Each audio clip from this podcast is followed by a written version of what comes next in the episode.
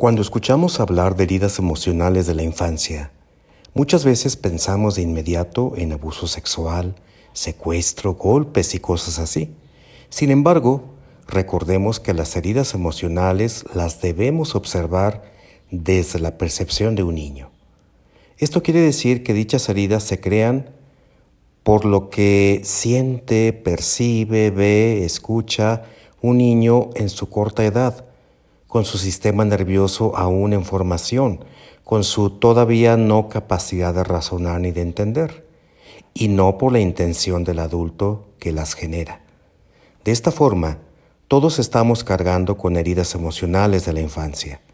Recuerda, decir que ya entendiste lo que pasó no te va a sanar. Pide ayuda.